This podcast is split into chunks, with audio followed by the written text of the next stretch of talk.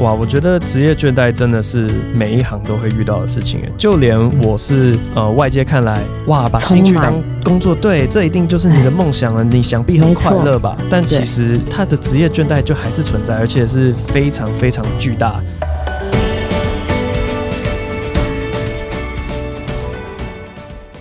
大家好，我是节目代班主持人，哈佛商业评论全球繁体中文版行销总监 Even。如同我们昨天的预告，我们的伯恩来到哈佛人物面对面了，欢迎。Hello，大家好，我是伯恩。伯恩你好，各位听众都知道啊，哈帕每周一个学习主题啊，礼拜一到礼拜四是哈佛轻松读，不止让你把大师的知识听懂，也能落地实用。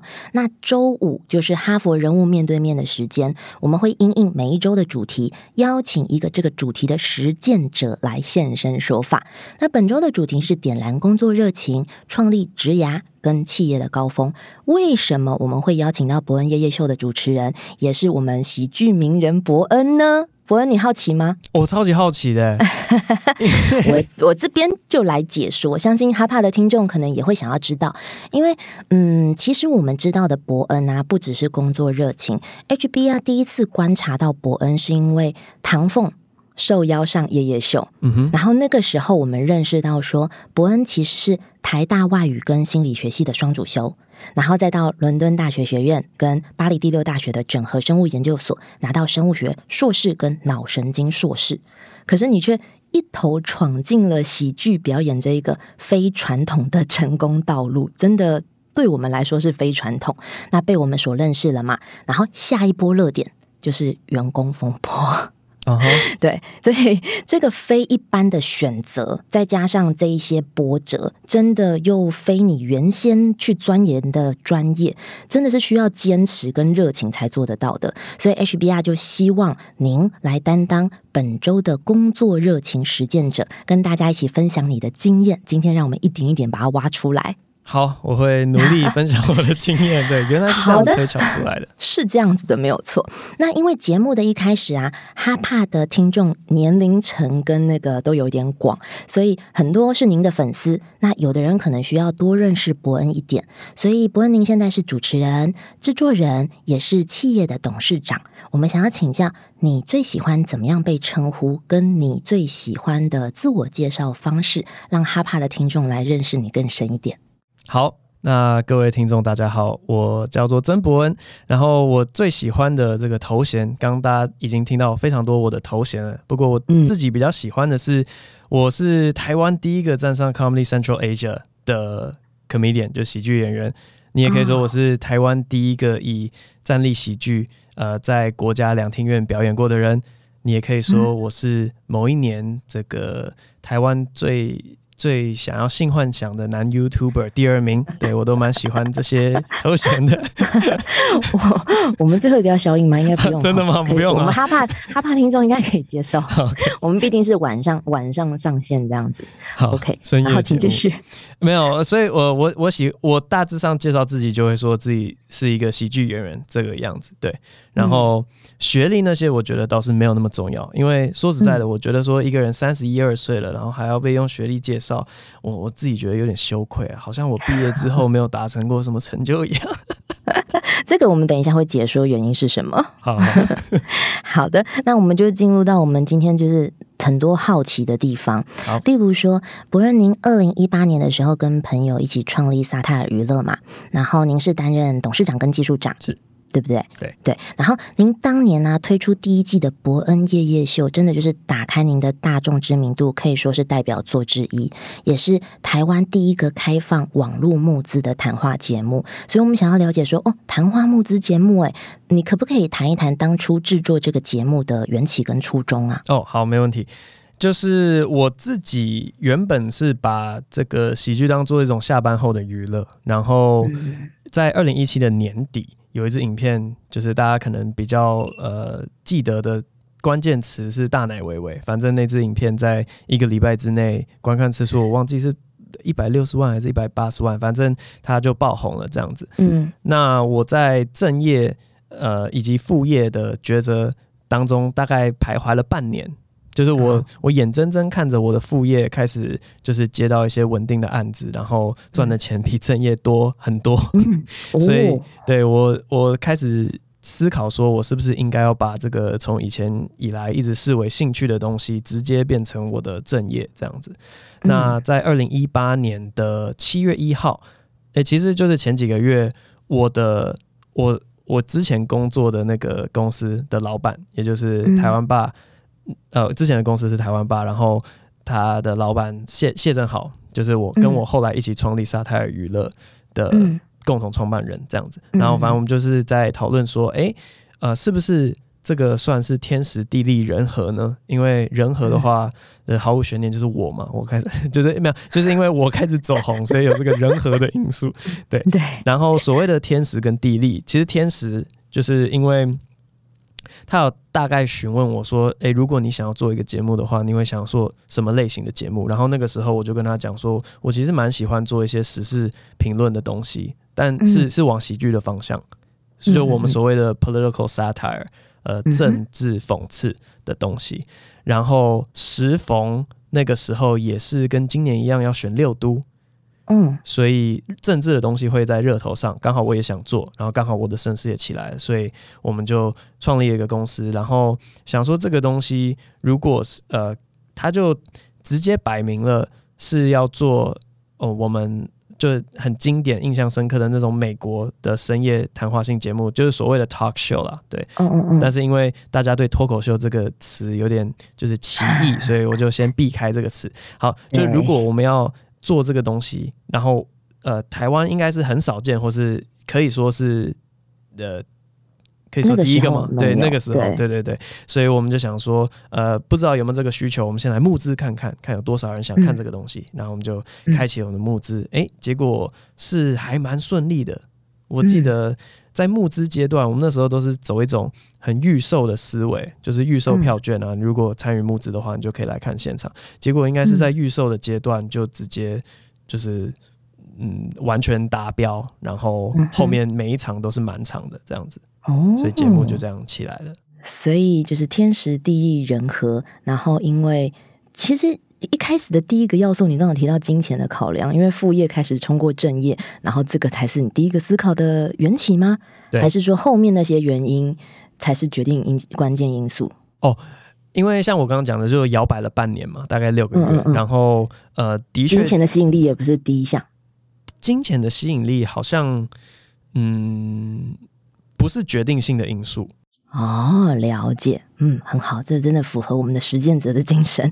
那我其实很好奇的是，这么长一个历程里面呢，呃，我们哈佛的文本里面跟很多大师的研究都有说到，就是工作对于大多数的人，甚至是过半数的人，其实就只是金钱。的收获跟维持生活必要的项目，那就连极具热情的开拓者，就像刚刚你刚刚也是讲了，你应该算是极具热情的开拓者，因为金钱不是唯一要素，他们都会经历工作倦怠、萌生退役，所以我们也想要伯恩跟我们分享，你如何检视你的这个选择跟当下的职业，然后你怎么样让自己保有热情的呢？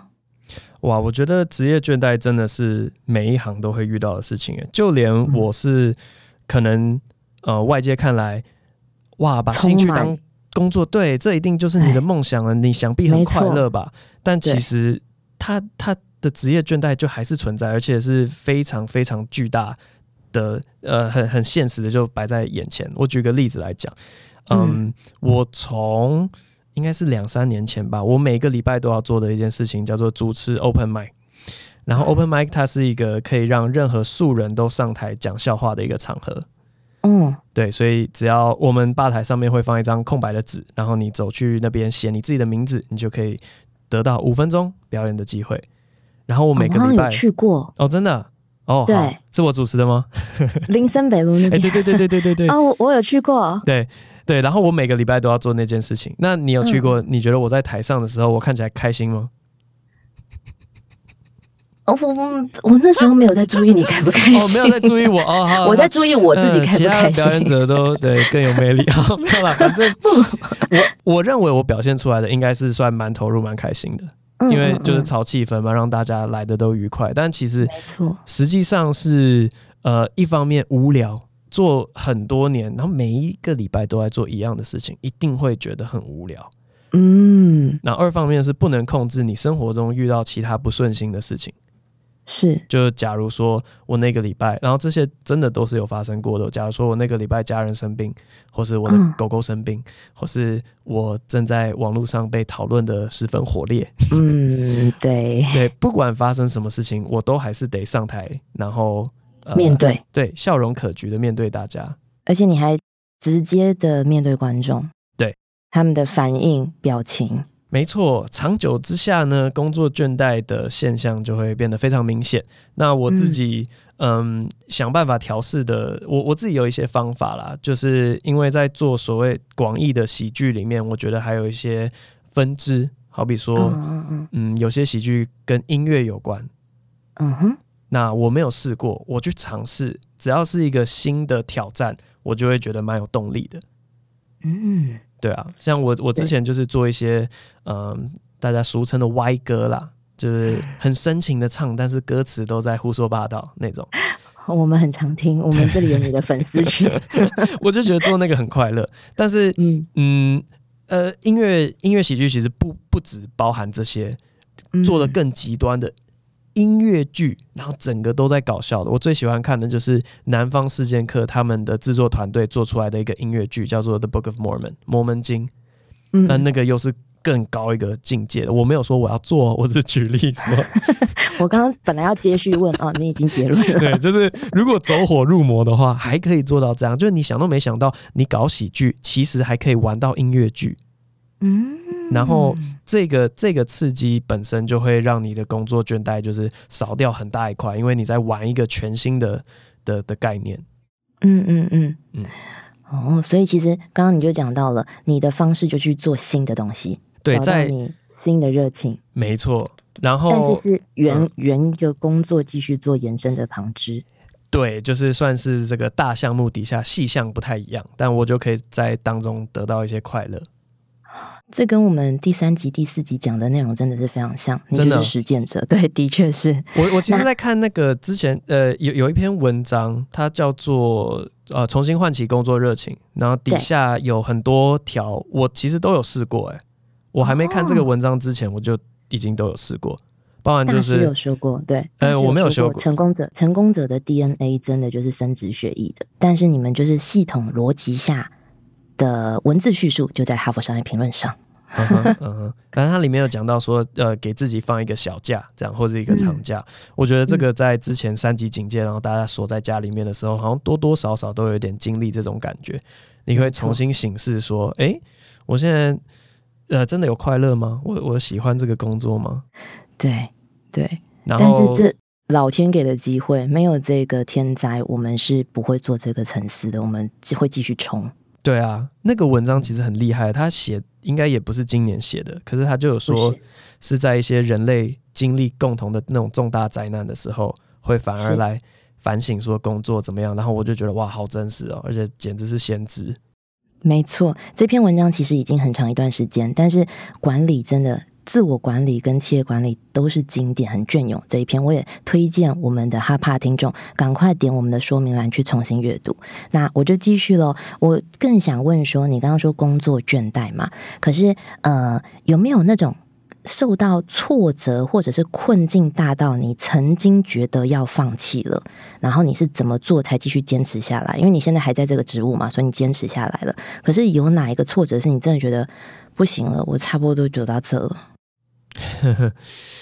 哇，其实印象最深刻的真的是那个，就是郑南荣笑话的那段期间呢。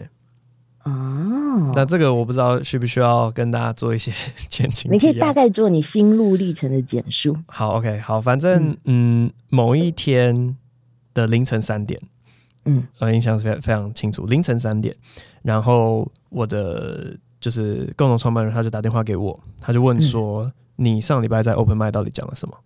然后我说怎么了？然后他就说，呃，这个应该是推特还是扑浪上面有一个被疯狂转发的的的一些文字，说你在 Open m i 上面讲了什么什么什么。然后我就看说，哦，这样子。啊。我说那个是就是串场的时候，我的确有提到，就是就是概念很类似，但我的那个文字什么的，就是不不尽然是他讲的那样子。然后说的确是有这件事，他说好，那现场有人有录音吗？我说应该没有，因为我们就会提醒大家不不可以录音。他说好，那如果有人录音，这个东西播出来，大家会不会觉得你还是有错？我说那当然有可能啊，因为嗯。并不是每个东西你都可以就是保证说全世界没有人会生气这样，所以呃那个时候很恐怖的原因是因为他的文章是半夜十二点发的，然后在半夜三点的时候，他的分享已经超过四百个，我记得他是以每小时一百多个分享的速度在成长的，然后我们就想说，OK，好好，就是那时候没有，就是真的是第一次经历到呃所谓的言上网络上开始有很多人很愤怒的。对你，嗯，呃，这评论，我们我们会称之为网络网网络正义吗？过于正义的部分，对对，没有啦，就是一些评论这样子，我也不会说是攻击啊，他们应该是就心存善念在在评论的。好的，是我们谢谢各位听众，谢谢各位网络评论者。对，然后呃，那个时候。呃，反正后来就是在想说要怎么去回应这件事情嘛，那那就是开始拟一些嗯对外的说法。我我后来自己的脸书上面也有做出一些道歉什么的，但是其实道歉之后还是有蛮多，就是继续在讲，就是继续继续骂，继续骂，继续骂。嗯嗯嗯。然后我记得那个时候我有一通电话是跟我的共同创办人讲说，还是还是就就就不要做了，因为没没关系啊，就是。嗯嗯，我们现在也回本。那个时候我记得是《叶修》第二季做完，然后我们是第一季亏了很多钱，但第二季刚好就是差不多要回本了。我说还是就就这样就收了。然后他跟我讲说，嗯，就是这样子有点对不起以前所谓的就是那些呃喜剧的伟人，com the comedy greats，因为他们以前是怎么在冲撞大众的？他们是嗯嗯坐牢。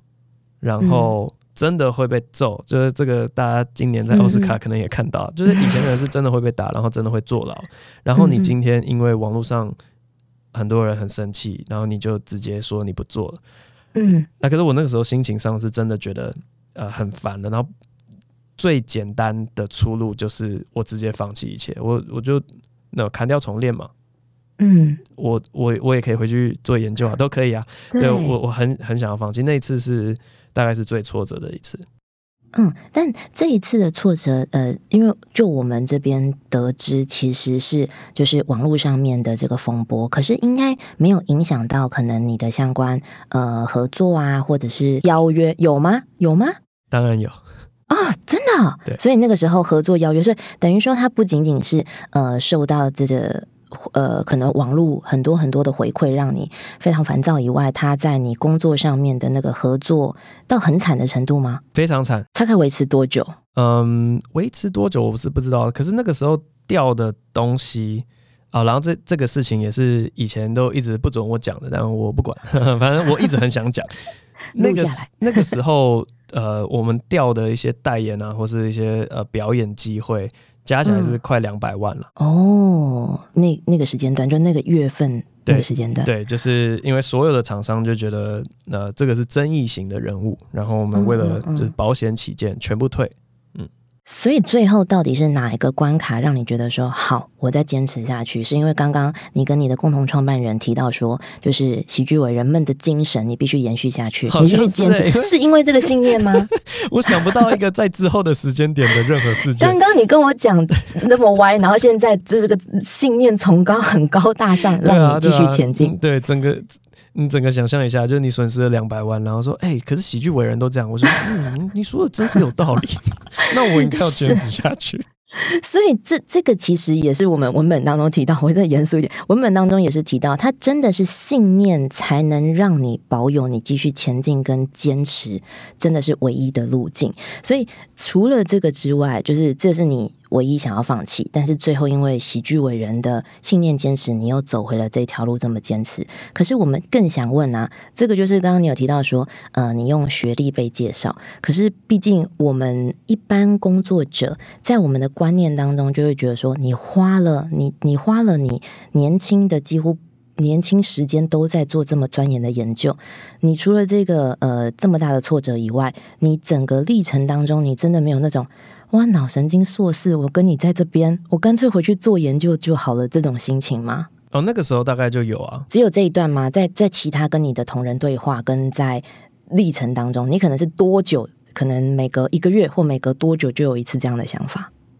嗯，其实后来，嗯，倒不是因为挫折，就是会有别的因素，好比说，呃，我最近小孩出生，嗯，然后再照顾小孩，对啊，谢谢谢谢。哦，那个就就不是重大创伤，那其实也可以算重大创伤，就是 精神折磨。对，照照顾小孩很累嘛，可是对又很开心，就是看到小孩子这么可爱。我我其实是我我自认为超级爱我儿子，我是慈父，我没有想到我会这么喜欢我小孩这样，然后就会觉得说哇，这个那何人生何尝就就不就是这样子就好了，然后很想要。带着家人直接归隐山林，然后反正我们三个人开开心心的这样就好了。就是 时不时会冒出这样子的想法了。哦，那这个选择是因为你认为你现在可能呃经济啊或等等之类都已经到可以退休的程度，还是认为说啊那是你未来的向往？呃，的好像的确是这个退休心态会比 那个转转跑道的来的多一点。嗯，未来当然会也也是会向往这样子的事情，可是我就觉得说，在那个退休当中，好像也可以去重新做一些很蛮有兴趣，但是呃之前一直没有机会做的事情。嗯，像是我我都一直很想要做一些非常疯狂的事情，像我前一阵子有沉迷西洋棋这样子，然后我就会查到说，哎，台湾没有出过 Grandmaster，嗯，就是那个西洋棋。呃，职业骑士的最高头衔，台湾好像只有 International Master，然后我就想说，我要当台湾第一个 Grand Master，我要我要 退休之后研究二十年棋谱，然后考上 Grand Master。对，好的好的，那我我们再拉回来好了。我们想要问就是，呃，其实刚刚你讲了这么多历程啊，我们最想问的，在现在这个阶段是，嗯，你知道那个套回国际心理学大师 Daniel Goleman 也是在这个文本里面的这个大师，他一开场在这个主题问的第一个问题，你是否过着你想要过的生活？在这么长一段历程里面，包含你刚刚讲了，就是呃，成家生小孩，这是不是你的选择呢？然后你的这些选择。你是怎么去做判断？说，嗯，我就决定我要怎么做，嗯，我要坚持下去，我要有家庭，我要有小孩，然后我要成为一个很好的爸爸，我要继续坚持在喜剧上。这些选择跟你现在自己的检视，你是否过着你想要过的生活呢？嗯，我觉得这个东西，诶，啊，那我绕回去讲一下西洋棋好了，可以吗？可以吗？还是会可以？当然，当然，我会想办法绕回来。好，就 是西洋棋里面，你都在想下下一手。别人如果下什么，你的你的决定是什么？这样子，所以，呃，我现在的思考模式就会觉得说，好，这些都是抉择嘛。那我的选项有哪些？如果我做了这个选项会发生什么事情，以及我的下一步又是什么？然后每一条路，你就在那个眼前画清楚之后，你就会觉得说，好，这条路好像是我我最能接受的。这样，嗯嗯，假如说我要呃转换跑道，呃什么神经科学，其实你说现在赚的钱很多吗？好像去药厂也不见得赚的比较少的的那种感觉。呃，那我就想说，好，那那如果做这个的话，那大概又要做到几岁？还是我留下来，然后呃，是不是做到几岁那个年龄可以再往下修？那我就可以退休去过我想要过的生活，就会把每一条路都画出来，然后最后决定说，嗯，那好像还是这个那个。快乐的加总是最大的，我就会走那条路。嗯呃，其实我们在文本里有提到啊，你的热情、你的坚持不一定会快乐。工作热情跟快乐是不一定相等的，所以我们要延续问另外一个问题，就是您现在在那个布局，你刚刚说西洋棋的布局嘛？你这个布局里面，你是只有你自己做选择，还是放入你的家庭之外，还放入你的员工、放入你的合伙人，甚至放入喜剧伟人们的期许呢？嗯嗯，其实呃，哇，我这样子讲会有点弥赛亚情节。可是我现在做很多决定，的确会想到整个喜剧发展会长什么样子。因为，嗯，好比说我们呃去年做的一个新的节目叫《演上》嘛，嗯嗯，然后之前在演上之前，我们做的很大的计划叫伯恩夜夜秀。那这两个东西其实一个是政治评论，一个是呃呃侮辱型的喜剧。我觉得都不太算是最大众的喜剧。然后我就会去思考说，呃，这样子做开局到底是不是正确的决定，还是我应该要做一些嗯更更能被接受的？好比说，就是呃，卡通应该嗯没有人反对卡通，嗯，或是卡通音乐的多多做一点，对吧？成人卡通，成人卡通。对，然后像言上，嗯，我我自己在思考的一个问题是，一开始我不想要下去当。那个主持或是甚至表演，我都不想要当，因为我就觉得说，如果一个文化必须我每一次都还在，它才能成立的话，那那个文化视同不存在。嗯，没错。对，所以呃，可是好像现实面来讲，嗯，我不知道，我不知道差我会差多少了。那这个思维就延续到后面，就会说，嗯，我如果想要离开的话，那后面。呃公司里面的人，他们何去何从，以及就是喜剧会倒退多少？我我有时候会在想这件事情。如果我们一个掌声哦，不好意思，没有没有，就是这个讲起来很自大，就是真的是你以为你是弥赛啊，可是我真的会觉得说，其其实每一个人，其实身在无论是企业或是产业中的每一个人，都能够颠覆甚至改变产业的。只要大家的心态，其实你是可以去领导你的主管，甚至领导企业，无论你在哪一个位阶，这是真实的。所以，我我们其实更想延伸问，刚刚讲到嘛，呃，文化。所以，您觉得萨泰尔娱乐的企业文化，它是有哪一些元素、哪一些符号？然后，你们是用什么样子的方式来形塑这些企业文化形象的呢？嗯，我觉得，嗯，对外跟对内，就是对外的话，我我们一直在做，想办法做的事情是让大家知道，说喜剧是主流。因为不管是夜秀，我们可以邀得到政治人物，我们可以邀得到主流的歌手，或是演上我们邀得到呃一线的，像是奶哥这种综艺节目主持人，我们就是在表达说喜剧这个东西它可以是主流的。然后企业文化对呃，应该指的是对内的啦。其实那个对内的，我们 呃有点呃画大饼，就是我们会对员工讲说，我们的目标愿景，目标愿景，对，没错，目标愿景，我们就是想要做到什么什么什么。我们其实，在公司里面，我们都会讲说，我们就是要做到目的，对，我们是要当中文世界最强的喜剧公司。我们的我们的资本可能没有，就是可能呃中国那边效果文化他们的资本那么的庞大。但是我们要靠，就是我们有写作跟表演的能力，我们有制作的能力，我们就是要做到文化反殖民。我们要让 墙内的大家也觉得说，哇，这个才是更好笑的东西。华语世界，华语世界，没错，比较不那么敏感。对，就是没对啊，对啊，新加坡一起，对对，呃，被文化殖，被我们文化殖民。嗯嗯嗯，没错。哦，然后就是大家听了就会觉得很酷。然后，哦，原来要做这个，又哦，又有一个很酷的节目要做，那大家就会有动力，想要去呃，就是去经历那个开创一个台湾从来没有看过的节目的那个过程。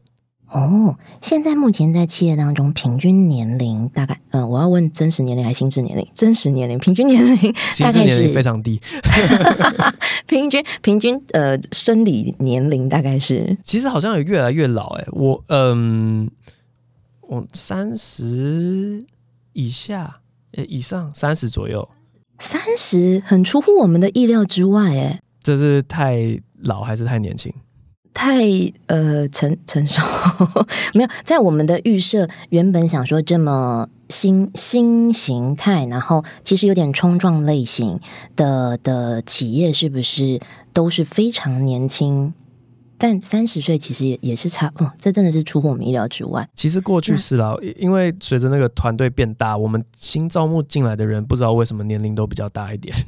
但是你说四年前刚开始创公司的时候，那个时候平均年龄应该是二十六吧？嗯，但其实呃，真的有去深入看呃，无论是伯恩夜夜秀也好，呃，或者是相关你的那个演出也好，呃。这些脚本议题的确是需要具经验、跟具社会经验的人去撰写，可能会更深入，是的确的。对我同意。对，所以应该二十年之后再做这件事比较好。没有没有，现在做现在做，我们就是影响新一代，这样新一代讲的我们很老，没有影响影响影响接下来的那个人才。Y 时代，好的。那我们更想知道，刚刚问的那个平均年龄啊，现在我们更想知道，就是说我们在本周里面啊，其实大家一直呃一直不断的有回馈的是那个员工投入两面的那个矩阵员工。有九类型，伯恩知道吗？知道。我们对不对？我们想要知道说这九个类型啊，其实现在在哈帕的听众里面讨论是有热度的。那我们更想知道说，在您的员工组成里面，你最喜欢哪一种？然后你有遇过哪一种是让你最头痛的？那你会希望你自己公司的组成是哪一种类型？好，这个我就知道，因为你说一开始邀请我的原因，就是第一个是 没有，第二个，第二个是我们员工有出过事嘛？对，我觉得这跟这题的答案其实有蛮大的关联。你说最喜欢的员工啊，其实我觉得大家应该直觉都会说，那当然是明星级的是最好的。嗯，可是但太难找了。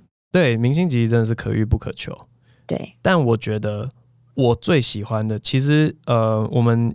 那个离职的员工啊，刘泽凯老 K，呃，他对我来讲非常非常的重要的原因，就是不单单只是他写作的能力，是因为好，他应该算是劣势吧？我觉得就是具建设性，但是他的感受是负面的。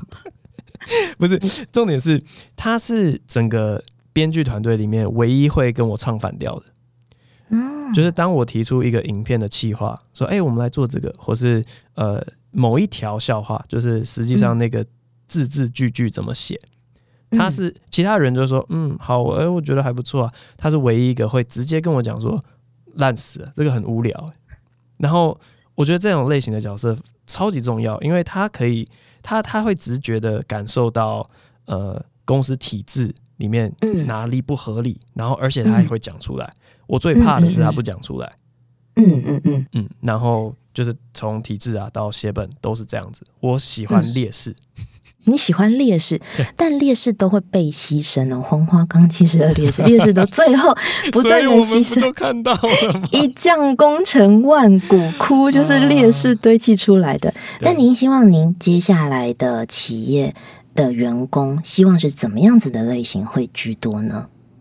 总不能一直牺牲别人，淘汰别人。我们要呃培育喜剧界前进。可能劣势也可能啦，就是喂养过后到其他地方去开公司。哦，这也是一个想法。哦，对，没有错，嗯，因为我是这个诸葛亮性格，所以我就会觉得说三国鼎立这样很好，其实整个喜剧产业都会起来，因为有竞争。如果是垄断的话，那那不会进步。这真的是我第一次听到的答案。希望自己的企业里面都是劣势，然后在这里经历一番寒彻骨，整个变大师之后，出去自己再开公司，然后整个不止三国鼎立，就整个分割切割开来，然后整个产业才会前进。嗯，这是我第一次听到的答案，真的是为你鼓个掌。那我们想要问呢，其实呃，刚刚谈了这么多，嗯，不开心的事居多嘛？那你觉得你一直做到现在？坚持到现在，你感到最开心跟最有成就感的是什么呢？然后这个有增加你的工作热情度吗？嗯，呃，其实我我们每次的表演都会做一些问卷回馈，然后里面有自信跟量性，然后我觉得其实到最后对自己最有帮助的就是那个比较量化，就是大家可以填写，因为他大大家可以打字说，呃，他觉得这场表演怎么样。然后，或者是网络上的那些留言，也有时候真的是很少，但是有时候会，呃，有些人说他们前一阵子真的经历了什么低潮，但是看到这个影片，他可能想到什么，或是怎么样，他他心情变好了。那看到这种留言，就会觉得说，哦，好，就是真的有在为社会带来一些价值啊。然后那个不是自己吹捧的，嗯，就是看到这种留言是会觉得比较有成就感的东西。我觉得。呃，那个成就感真的是比说哦，你说办这场秀赚了多少钱，那个那个一点意义都没有。就是嗯嗯嗯，嗯，我们的初衷是要带给人家快乐，然后真的有带给别人快乐，才会让我有成就感。嗯，但是这个成就感其实是呃，可能是短时间、短时间、短时间的，因为毕竟现在网红或是 YouTuber 领域已经百花齐放嘛，甚至就连喜剧这个很多后面的新进的小朋友都已经进来，竞争非常的激烈，然后观众的喜好又是变化文常的，所以你可能瞬间爆红，然后立马翻黑，然后对于这些呃。称赞或者是这些反馈，他也是一时的。接下来，他可能这些人有可能转换想法。你对于这些你是怎么调试的呢？嗯，其实我就是不太去理会，不看吗？不听不看。我到后，我我现在其实是不太看的。然后我觉得有点，嗯，我我在乎同行的意见比在乎网络的更大一点点。专业人士对产业专业领域的意见，然后反而是带领产业向前这一块。对，所以如果说有一个笑话，然后网络上说哦我不懂哎，我觉得好无聊，我真的不觉得这个好笑。但是所有的专业人士，就是有在从事喜剧的，都跟我讲说哦，我超喜欢那段，观众都不笑，但我觉得那段很强，我就会觉得很开心。哦，那如果这样子叫好不叫座的状况。会很常发生吗？如果就是呃，业内觉得很都有都有，就是呃，对，叫好叫座的也有，叫好不叫座也有。然后很常发生吗？应该嗯，发生啊，一半一半吧，一半一半。所以可以说，现在心态就是持平，然后真的是以专业意见来做前进，然后市场的部分就让它自行发生、自行产生，然后去做回应，再做迭代这样子。对。哦，那我们也想要知道说，呃，这一段历程以来啊，现在我们目前好像比较没有新看到伯恩在做的事情。接下来，无论是个人工作啊，或者是生活发展，或者是接下来你还为着呃喜剧产业往前推进，有没有什么一些新的目标想要达到，或者是想要更多的尝试呢？嗯，我觉得这一两年有点是碍于疫情的关系啦，但是嗯，我。其实蛮清楚的，知道说我想要做什么样的新节目，我可以直接举一大堆例子，然后这样大家就不会就是很 很就是那个很脑补的说哦，他接下来这半年就要做，没有，这是长期的愿景啦。嗯，有有几个东西我觉得是必须做的。第一个是呃选秀节目，因为嗯呃第一个原因就是因为我们看到。中国那边他们的脱口秀大会，然后其实也是蛮受欢迎的。然后我觉得台湾现在其实也充斥着蛮多有实力，但是没有舞台或者还没有被大家看到的人才。所以如果这时候办一个喜剧节目，其实是呃喜剧选秀节目是蛮适合的。呃，另外一个东西是呃美国那边有个东西叫 Def Comedy Jam，然后它是就是直接选每一年你觉得最强的可能六个、七个、八个表演者。做出来的一个全明星组合的节目，然后我觉得这个东西如果一开始树立了之后啊，我们就每年大家挤破头想要挤进那六名的名额，因为它有个口碑，就只要你挤你挤进这这个，你就是台湾这一年最强的六个之一。我很想要做这样子的一个表演，然后就像是竞赛，然后最后拿到那个头衔之后。会怎么样去协助他们再去做推广吗？就是可能他就进进公司里面就变成签约艺人，或者是还是就是这一场比赛，然后活化整个产业。我觉得呃，选秀节目的话，当然就是看到有潜力的会想要签，没错。但主要就是提供舞台，因为我们萨泰尔的频道很多订阅嘛，就是呃，大家可以看到其实有实力非常坚强的表演者，然后没有人认识。嗯嗯嗯，然后另外一个节目就是那个全明星的阵容那个东西，有点就是我我其实是想要打国际啦，嗯。哦，全球华人。对全球化 就是这这呃，如果可以上 Netflix，然后有一个 showcase 让大家知道说哦，台湾现在也是。对中文的喜剧这么强，嗯嗯，那那那就会带领大家就是一起成长。对，的确，我们现在看 Netflix 都是美国的这种喜剧节目居多，包含连喜剧的那个访谈也都是主流这样子。哦，我们了解了。那到现在，其实这一一一小段的访谈过程，让我对伯恩真的。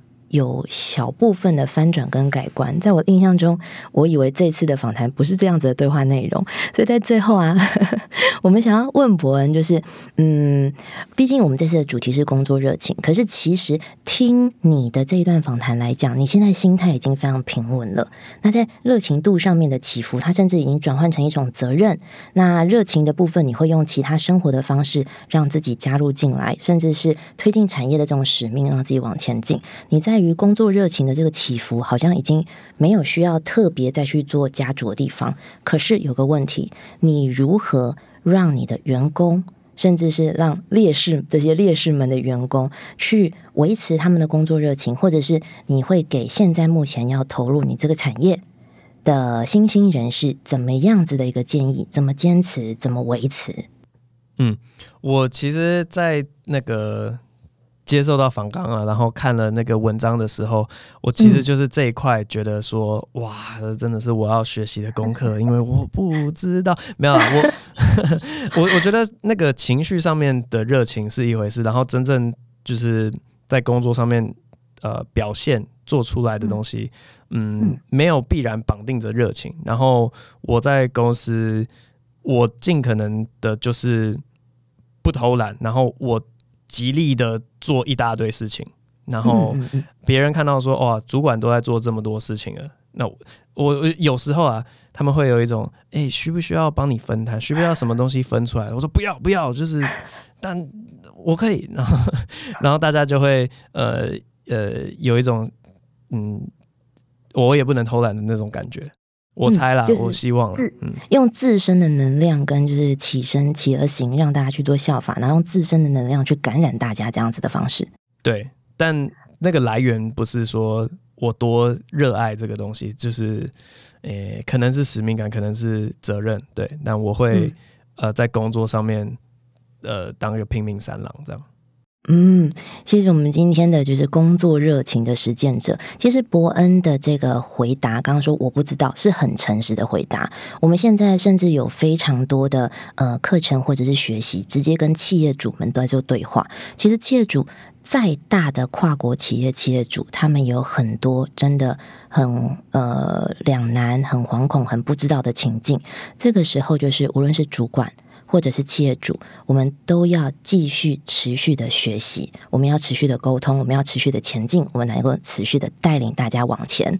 所以今天谢谢伯恩的分享，那也希望各位从中有所启发，那更希望伯恩跟哈帕的听众们可以持续的燃烧的熊熊工作热情，坚持创造更多不可人。我们谢谢伯恩喽，谢。谢谢。那最后呢，也感谢你的聆听。如果想要学习呃工作热情这个主题，欢迎你从四十二之一集回顾到今天的四十二之五集哦。如果你喜欢我们的节目，就请你点击说明栏订阅，请听哈佛管理学 Podcast，成为哈帕的一员，接收第一手消息。请听哈佛管理学，我们下周再见。